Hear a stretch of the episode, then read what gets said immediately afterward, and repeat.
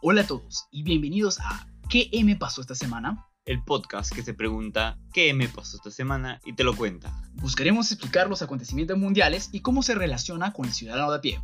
En otras palabras, ¿por qué nos debería importar? Mi nombre es Renzo del Castillo. Y yo soy Marco Iparraguirre. En el episodio de hoy hablaremos de lo que pasó esta semana en Perú y en Estados Unidos. Además de lo que pasó en China. Entonces, ¿qué, me, pasó, esta semana? Entonces, Marco, ¿qué me pasó en Perú esta semana? El día lunes, aproximadamente a las 5 de la tarde, el presidente Martín Vizcarra disolvió el Congreso. Pero creo que para poder entender esto, tenemos que remontarnos al caso de Odebrecht, porque ahí empieza todo. Odebrecht, quien se dedicó a comprar gobiernos en Latinoamérica. Exacto. Eh, este caso de corrupción en realidad se va desde Chile, Bolivia, bueno, el Brasil mismo, Perú, Colombia, Venezuela, incluso hay unos casos que se están empezando a ver en México. Y también de aclarar que en el Perú, cuatro de los últimos expresidentes están en la cárcel y uno se suicidó. Empecemos con el expresidente Alejandro Toledo. En 2017 es acusado de lavado de activos al estar presuntamente involucrado en el caso de Brecht.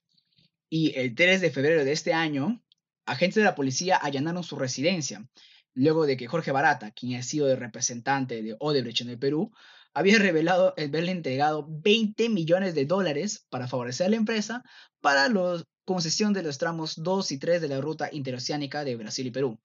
El 9 de febrero, el juez Richard Concepción ordena 18 meses de prisión preventiva para el exmandatario y el 10 de febrero el gobierno lo incluye en la lista de los más buscados del Perú, emitiendo así una captura, una orden de captura internacional una extradición previa al Perú, para la cual se ofrece una recompensa de nada más y nada menos de 100 mil soles por su paradero, sobre quien prende una orden de detención nacional e internacional, por supuestamente haber recibido un soborno de 20 millones de dólares por parte del gigante brasileño de la construcción. Sí, pero el Real Toledo dice, ¿sabes qué? Yo no he fugado, yo estoy acá en Estados Unidos dando mis clases. Y en realidad sí era. El 16 de julio, de 2019 fue arrestado en Estados Unidos por mandato de extradición al Perú. Me imagino que se habrá armado un chongazo porque desde ya se sabía que Alejandro estaba dándose sus vacaciones en Estados Unidos.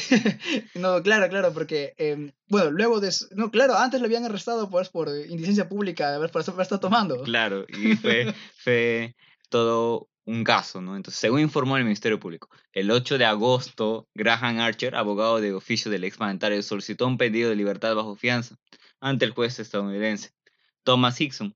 Finalmente, es el 12 de septiembre de 2019 cuando el juez dictaminó improcedente su pedido de reconsideración. Ahí salieron las, las caricaturas de su esposa, Elian Card, diciendo que esta es una este, este juicio es una M, M, palabras que no podemos decir en el podcast, eh, diciendo porque le, le, negaron y Elian Carlos se puso loca, ama, ama, a su esposo, ¿no? Luego tenemos a Alan García, quien fue presidente durante los periodos 1985 a 1990, posteriormente su segundo mandato del 2006 al 2011. A principios de 2018 sucedió que García tuvo que salir públicamente a defenderse de informaciones que lo vinculaban con presuntas irregularidades en la adjudicación del famoso Metro de Lima. La fiscalía dice lo siguiente, que la, la, empresa brasileña pagó 7 millones de dólares en sobornos para quedarse con el contrato en este segundo gobierno de García. Obviamente, Alan García negó eh, estas involucraciones y en su Twitter puso, no me mezclen en sobornos y coimas de gente sin moral ni patriotismo. Esto fue publicado el 24 de enero de 2018 después de que haya salido esto. Sucedió que en noviembre del año pasado, García solicitó asilo en la Embajada de Uruguay, pero el gobierno de ese país negó la solicitud. Y luego, bueno, eh, claro, él dijo que no iba, no iba a fugarse, pero se fue a pedir asilo.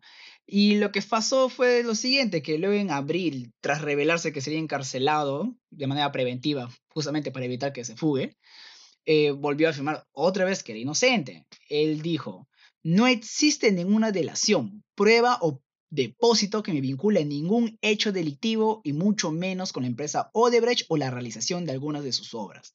Eso fue lo que dijo. Y este caso hay que agregarle que lo único que hizo Alan García fue dictar conferencias en Brasil.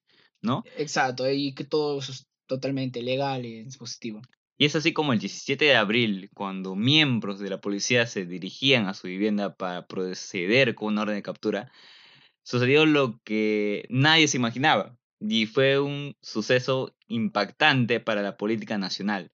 Y es que el exmandatario se disparó en la cabeza, lo que le causó la muerte horas después. Solamente quería recalcar que esta decisión es una decisión personal y no ridiculizar a nadie por una actitud que ha tomado y también que es, eh, no, nada, es una decisión personal. Después de esto, el siguiente mandatario que le sucede sería Ollantumala Él fue presidente del Perú de 2011 a 2016. Y luego, desde julio del 2017 hasta julio de 2018, el, expresidente con su esposa Nadine Heredia estuvieron en prisión preventiva. También por los casos de Odebrecht. Odebrecht metiéndose en todas. Tanto Ollanto Malá como su mujer han negado cometer algún ilícito, pero se presentaron ante la justicia peruana tras conocer el fallo judicial. Y lo que se le imputa, ¿qué es? Es una entrega de 3 millones de dólares por parte de Odebrecht a la pareja para la campaña presidencial de 2011, en la que justamente Ollantumala pues, resultó el, vencedor. Y además también se investiga a su esposa, la primera dama de Nadine Heredia, por el presunto trato de favor a Odebrecht en la licitación del proyecto del gasoducto sur. Y es así como llegamos a nuestra época actual. El expresidente Pedro Pablo Kuczynski, que viene a cumplir un papel fundamental para la actual crisis. Presidente electo en el 2016, que ganó en segunda vuelta a Keiko Fujimori, hija del expresidente Alberto Fujimori en estas elecciones, en realidad PPK, como se le conoce, a Pedro Pablo Kuczynski, ganó por un margen pequeño. Entonces, Keiko Fujimori incluso nunca llamó para felicitarle por, por esta contienda y se dice que siempre vivió resentida con este caso. Claro, porque al final de la victoria salió a dar un discurso que sonaba más una retórica para el gobierno que iba a desempeñar el PPK. Claro, porque el, a pesar del nombre ganado a las presidenciales, en el Congreso obtuvo una gran victoria. 73 de los 130 congresistas fueron de su partido. En otras palabras, tenía la mayoría absoluta. En diciembre de 2017, Odebrecht informó al Congreso peruano que había pagado nada más y nada menos que 4.8 millones de dólares a dos firmas de asesorías vinculadas al expresidente PPK. Este caso lo llevó a enfrentar un proceso de vacancia en el Congreso por incapacidad moral, pero sobrevivió y aún así, pero... Ah, este caso lo llevó a enfrentar un proceso de vacancia en el Congreso por incapacidad moral, al cual sobrevivió, aunque lo dejó bastante malherido políticamente. Debido a las negociaciones que tuvo que hacer con el partido que tenía la mayoría absoluta en el Congreso. Estos pagos, que según Odebrecht informó al Congreso, eran por siete consultorías que la compañía realizó entre noviembre de 2004 y diciembre de 2017. Algunos de ellos cuando PPK, Pedro Pablo Kuczynski, era funcionario del gobierno del expresidente Alejandro Toledo, que ya sabemos que está en, en Cana, en, Estados Unidos. Eh, y esto, bueno, Kuczynski negó haber recibido dinero de, Obre, de Odebrecht, luego negó haber recibido algún pago ilegal, pero luego admitió haber trabajado como asesor. Finalmente, debido a estas denuncias de irregularidades durante el proceso de juicio político en el Congreso peruano, hizo lo que la mayoría se lo esperaba. Que fue que renunció. El 21 de marzo de 2018 renuncia a su cargo y luego, el como la línea de sucesión lo manda, el primer vicepresidente Martín Vizcarra eh, se convierte en el presidente del Perú. Dejando aposta o como sucesión a la segunda vicepresidenta como su apoyo, pues, y es Mercedes Arau. Claro, un personaje que va a ser importante ahora. Eh, pero, ¿qué sucede? Hemos hablado de los, todos los presidentes, pero Pablo Kuczynski ahora está también en prisión preventiva en su hogar por, por su edad. Entonces tenemos desde 2001 el presidente Alejandro Toledo, pasando por por expresidente Alan García, eh, expresidente Ollantumala, el expresidente Pedro Pablo Kuczynski, están también en prisión, están en prisión preventiva, pero no suicidó. Y Keiko Fujimori, que es la lideresa del partido de oposición, pues también está en, en prisión preventiva. Keiko Fujimori se encuentra actualmente en prisión desde octubre del año pasado, acusada de recibir dinero para la campaña presidencial de 2011. Su partido que como se mencionó, tenía hasta ese entonces 73 congresistas de 130, hicieron todo para desprestigiar la investigación y tratar de sacar a su lideresa de la cárcel. Había un enfrentamiento entre el poder legislativo y el poder ejecutivo, en el que Martín Vizcarra no, tenía, no tiene la mayoría, es más, no, no tiene ni siquiera el apoyo de su propio partido con el que llegó, solamente unos cuantos congresistas lo apoyan, entonces hubo una confrontación, un enfrentamiento constante. En julio de 2019, Vizcarra dio una sorpresa durante su mensaje a la nación, y es que emitió una propuesta de adelanto a elecciones, en la cual dijo, nos vamos todos. Exacto. Y, pero ¿qué sucede? En realidad, los, los congresistas en el, en el Congreso dijeron, ¿sabes qué? No, no gracias, yo quiero quedar hasta 2021. Y ahora vamos hasta el día trascendental, que es el día lunes 30 de septiembre. Este lunes. Eh, ¿Qué sucede? El Congreso iba a votar por los nuevos miembros del Tribunal Constitucional, que es el máximo cuerpo de justicia del Perú. ¿Y cuál es el problema con esto? Pues que en realidad estos miembros son sugeridos por una comisión, pero esta comisión ni siquiera entrevistó a los nuevos miembros. Y, y es algo curioso, porque justo durante esta semana que iba a ser escogido el nuevo tribunal, los nuevos miembros del Tribunal Constitucional, Keiko Fujimori, la lideresa del partido de oposición, que está en prisión preventiva, iba a pedir una revisión de su caso que sería visto justamente por estos nuevos miembros. Oh, sorpresa, casualidad. no lo creo. Entonces el Ejecutivo se pone los pantalones, por así decirlo, y envía ese mismo día, antes de iniciarse la sesión de Congreso, a su primer ministro, para que presente una ley con una cuestión de confianza. Pero, ¿qué es esta cuestión de confianza? Es un mecanismo que, que está presente en la Constitución del año 93 del Perú, que estipula que si el Congreso niega un gabinete, el Ejecutivo tiene que disolver su Consejo de Ministros. Sin embargo, si el Congreso niega al presidente dos veces esta cuestión de confianza, entonces el presidente puede, puede disolver el Congreso y tiene que llamar a elecciones para el Poder Legislativo en un plazo de cuatro meses. Esto es algo que lo, que lo contempla la Constitución. Y esto pasó el lunes. El primer ministro Salvador Solar quiso ingresar al pleno del Congreso, lo cual fue impedido por los mismos congresistas. El problema, lo que tenían miedo, era que se plantee la cuestión de confianza. Y eh, habría que decir que en realidad negarle la entrada al primer ministro es anticonstitucional, porque la constitución la ampara. Entonces, una vez que ya ingresó al Congreso, no le quisieron dar la palabra. Es más, suspendieron la sesión primero, pero luego tenían que continuar. Pero, y ahí le dieron la palabra y ahí es donde pide la ¿Sabes qué? cuestión de confianza. cuestión de confianza, exacto. Y con materia de urgencia. Voy a repetir, hay que, hay que ser bien claros en esto. Cuando es materia de urgencia, tiene que ser tocado el tema primero. Pero los congresistas no. Ellos dijeron, ¿sabe qué? Mira, vamos a, le- vamos a hacer nuestra elección de Tribunal Constitucional y en la tarde vamos a ver si tenemos la cuestión de confianza. Es más, te la vamos a dar, dijeron, pero en la tarde, después de haber elegido los miembros del Tribunal Constitucional. Lo cual el Ejecutivo, el presidente Vizcarra, un día anterior, el domingo, en una entrevista había dicho que si hacían esto, pues esto iba a ser interpretado por él como que no le están dando cuestión de confianza. Entonces aquí es donde se pone más jugosa la cosa. Empiezan a escoger al primer miembro. ¿Y quién era el primer miembro? Era nada más y nada menos que primo hermano del actual presidente, de, bueno, expresidente del Pleno del Congreso. Exacto. Y es algo curioso. No ha sido el primo lejano, el primo del vecino, no. El primo hermano. O sea, había algo que querían elegir ahí. Entonces, a la... Y esto, bueno, la población escucha, suspen... es- escogen al primer, al primer miembro del Tribunal Constitucional y luego dicen, en la tarde vamos a ver, se suspende la sesión del Congreso. Y en la tarde, Martín Vizcarra dice, vamos, va a haber un mensaje a la nación. Este mensaje de la nación era muy esperado por todos los peruanos y es que ya se preveía lo que iba a suceder. Y pasó. Pasó lo que todos estaban diciendo. Mientras el Congreso apresuradamente estaba aprobando la cuestión de confianza en la sesión de, de la tarde, Martín Vizcarra estaba dando un mensaje a la nación en el que decía disolver. y disolvió el Congreso.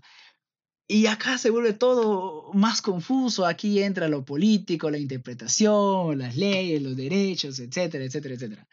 Y viene a, suceder que luego en la noche, alrededor de las nueve más o menos, que viene a ser, los, los congresistas, o ahora ex congresistas, estaban dentro del Congreso, bueno, dentro del Pleno, decidieron vacar al presidente Vizcarra. Pero hay algo raro, porque el proceso de vacancia tiene que ser aprobado por una mayoría de 83 votos. Recordemos, ellos solamente tienen 73, 73 votos dentro del Congreso.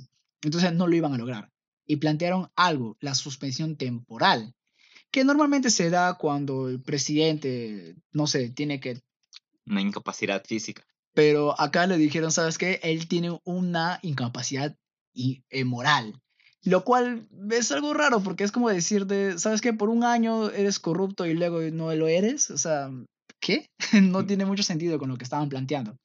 Y entonces la vicepresidenta de Martín Vizcarra, Mercedes Arauz, a ella lo la juran como presidente del Perú. Entonces, es así como vemos dos presidentes al mismo tiempo. Exacto, y ahí es donde empieza ya la confusión del pueblo peruano. Eh, ¿Qué está pasando acá? Pero finalmente, eh, más tarde en la noche, ya por la medianoche acercándose, las fuerzas, tanto la, la comandancia de las Fuerzas Armadas y las Fuerzas Policiales, se presentan ante el presidente Martín Vizcarra y decir, ¿sabes qué? Nosotros estamos apoyando al presidente.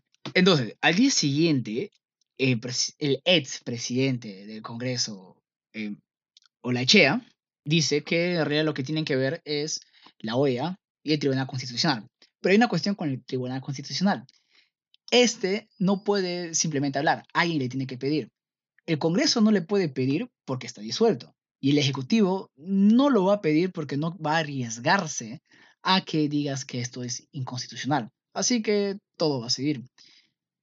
Económicamente, al día siguiente, como por el tema de la incertidumbre, la Bolsa de Valores de Lima en realidad entró a la baja, hubo una gran preocupación por parte de la población, pero hay que recalcar algo, la población apoya este suceso.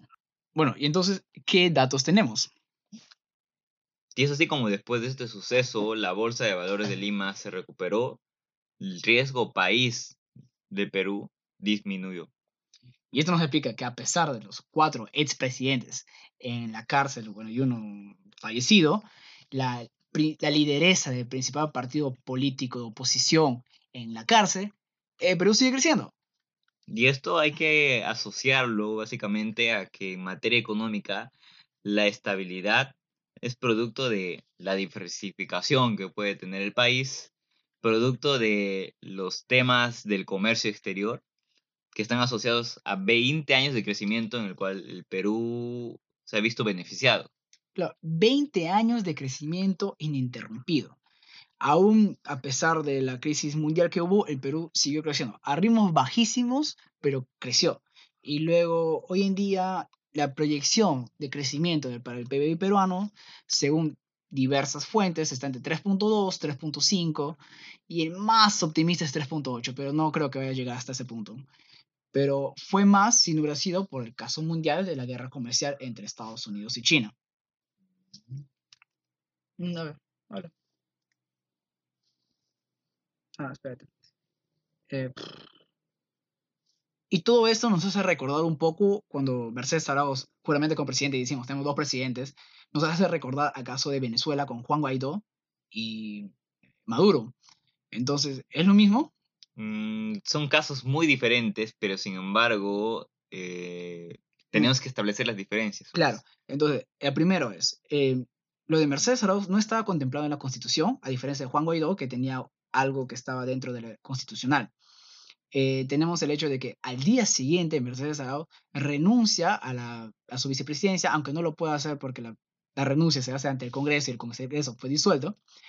y en una entrevista con la BBC dijo que en realidad esto fue una maniobra política o un gesto político. En realidad no quería hacer, lo, como que lo obligaron, ¿no? O sea, tiene cinco años la niña.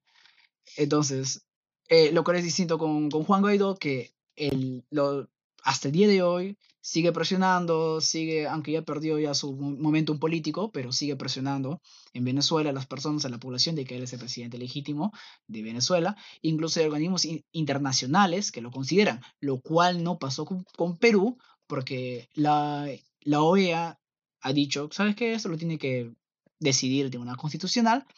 Y también el, el secretario general de la OEA felicitó cuando se designó al canciller, al nuevo gabinete, felicitó al, al, nuevo canciller. Entonces, esto demuestra el apoyo de la institución hacia las instituciones democráticas del Perú.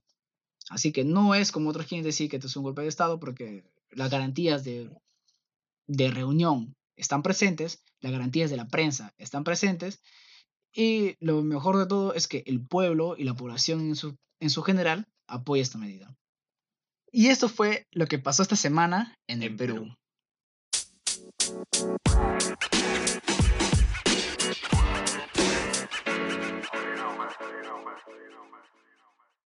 ¿Y qué M está pasando en Estados Unidos esta semana? En Estados Unidos, el presidente Donald Trump está pasando por una especie de juicio político, impeachment. El proceso ha sido de... ¿Cuál es el motivo de ese proceso?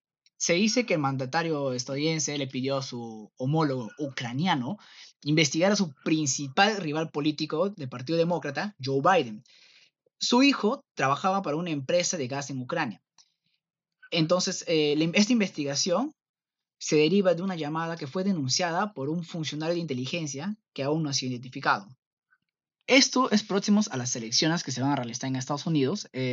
Estados Unidos tiene un sistema bipartidista el Partido Demócrata y el Partido Republicano, en el que, bueno, el, actual presidente es del Partido Republicano, y Joe Biden es el principal contendor en las primarias del Partido Demócrata. Y, y estas acusaciones son muy serias, porque de encontrarse algo más, pues podría ser que se avance un, avance un juicio político, donde el donde en Estados Unidos el Congreso, la mayoría lo tiene el Partido Demócrata. Sin embargo, en Estados Unidos existen dos cámaras, de congresistas y de senadores. El Congreso está dominado por los demócratas, pero la Cámara de Senadores lo tiene dominada lo, el Partido Republicano. Entonces, cuando hay un proceso político, pasa en primera instancia por la Cámara de Congresistas y después a la Cámara de Senadores.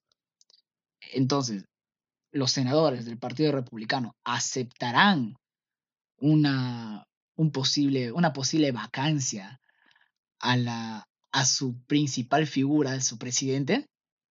Lo cual los pone en una situación totalmente crucial, y es que la Casa Blanca se ha negado a colaborar, incluso a responder a estas solicitudes en las cuales se pretende investigar al presidente Donald Trump. Bueno, esto es lo que señala el partido de, eh, los congresistas del Partido Demócrata. Y ellos dicen que esto equivalería a una evidencia de obstrucción, lo cual podría ser usado en contra del presidente. Además, los comités enviaron una solicitud de registro por separado al vicepresidente Mike Pence, pidiéndole justamente que aclare eh, cualquier papel que haya jugado las peticiones entre Trump y Ucrania. El presidente de Estados Unidos ha negado haber actuado mal y acusó a sus opositores políticos de una cacería de brujas. Por su parte, la secretaria de prensa de la Casa Blanca trató de minimizar la situación diciendo que esto no cambia nada. Y si la oposición logra acusar a Trump, como se dijo, eh, todavía falta que haya un juicio en el Senado. Aunque, a lo menos dos, dos senadores del partido se pusieron en contra del presidente pero eso no va a ser suficiente para cambiar la mayoría. Y ahora, ¿qué pasaría en un escenario si es que el presidente Donald Trump sería vacado? Y es que estaríamos justamente en una especie de truncamiento de la economía que afectaría a los mercados mundiales. Podría darse esto porque en todos lados una inestabilidad política sugiere una, una baja dentro de las inversiones y baja del comercio. Entonces, Estados Unidos es el principal mercado mundial. Eh, después lo sigue China.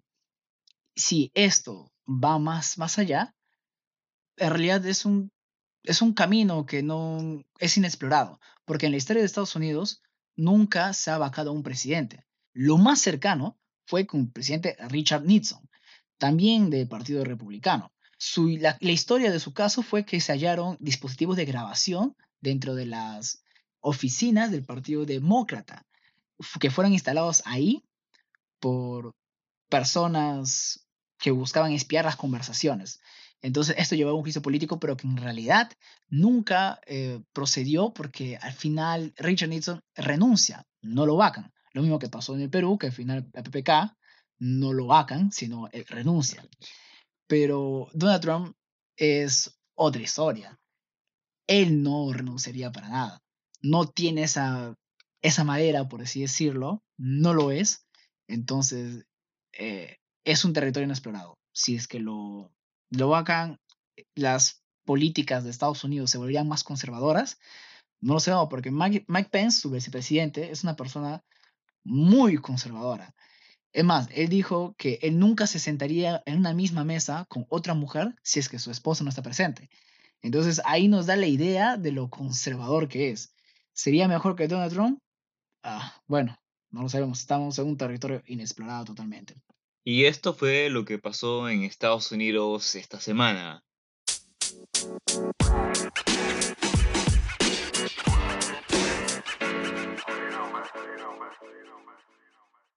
¿Qué M pasó en China esta semana? En China, esta semana se celebraron 70 años del triunfo del comunismo en China. Durante 70 años el Partido Comunista ha estado gobernando China, pero hay algo que está cuestionando su el liderazgo absoluto, especialmente en Hong Kong. Para entender el caso de Hong Kong, tenemos que Hong Kong es una región especial. Hong Kong le perteneció al Reino Unido hasta el año 1997. A partir de ahí se le cedió a China con una condición, que durante al menos 50 años Hong Kong se administre de una manera especial y distinta al resto de China. Lo que causa nuestra situación que está pasando. Desde hace meses Hong Kong está protestando para mayores libertades a la democracia y algunos incluso hablan de una independencia de China. Y eso por un lado. Y es que la segunda economía más importante del mundo está en un proceso de desaceleración, principalmente por la caída de la industria y los conflictos que tienen con Estados Unidos las preocupaciones del resto del mundo han aumentado. Y es que en Perú inclusive el mayor comprador de nuestras materias primas es China. Entonces, al estar en una situación totalmente estancada, no habría ese comprador para nosotros. Claro, y hace dos años, no creo si fue el año pasado o hace dos años, cuando se empezó esta desaceleración, hubo un miedo por el que esto arrastre a todos los países de que su principal consumidor es, es, China, porque en muchos lados donde China ya desplazó a Estados Unidos como el principal consumidor o comprador de las materias primas. Y es que esta guerra comercial es producto del el impedimento que hace Estados Unidos a China en búsqueda o el afán que tiene en avanzar en materia tecnológica. Uno de los casos más conocidos y sonados es la sanción que se le hizo a la empresa Huawei. Y es que se le acusa de espionar a países. A, los aliados de Estados Unidos, como fue en el caso de Australia, caso de Israel, un caso, un caso este, también en África que se, que se pone. Y es que Huawei es una empresa que en realidad ha avanzado bastante de, lo que era, porque antes los celulares chinos eran, eran sido considerados como celulares malazos y ahora los celulares chinos están realidad están dando un buen servicio a bajo precio. Y algo muy importante es que China ha desarrollado investigaciones justamente en esta nueva red importante, que es la red 5G. Imagínate tú que en Perú recién estamos pues en la cuarta generación. Entonces. Y recién está avanzando la cuarta generación, lo que es 4G.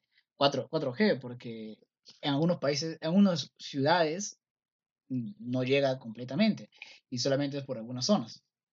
Y es que justamente esta red 5G implicaría que China se posicione en materia tecnológica sobre Estados Unidos, lo cual obviamente Donald Trump impide o es, no es lo que quiere. Para China esto se trata más un conflicto político y no comercial. Y es que Estados Unidos debe plantearse cuáles son los objetivos estratégicos a largo plazo respecto al país asiático. Porque, a fin de cuentas, el, el principal consumidor de Estados Unidos es China. Entonces, atacarlo es atacar a sí mismo. Está en un conflicto que en realidad, para, en mi opinión personal, eh, se trata más ideológico que un conflicto comercial. En este caso creo que yo doy la razón.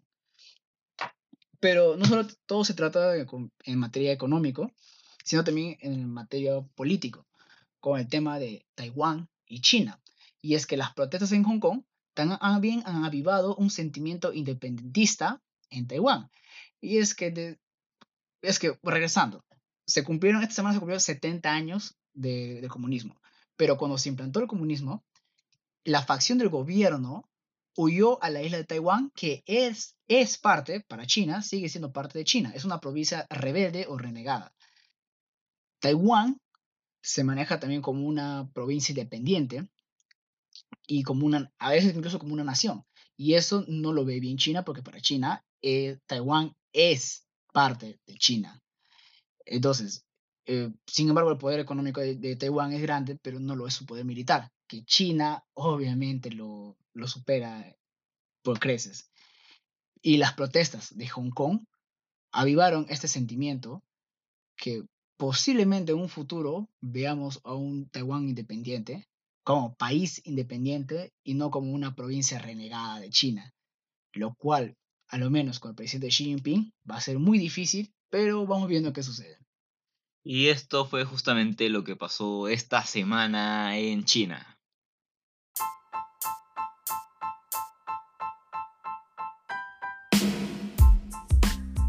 Y este fue el primer episodio de nuestro podcast. Estaremos publicando un episodio todos los domingos. Agradecemos a todos nuestros oyentes y esperamos su amor por nuestro contenido.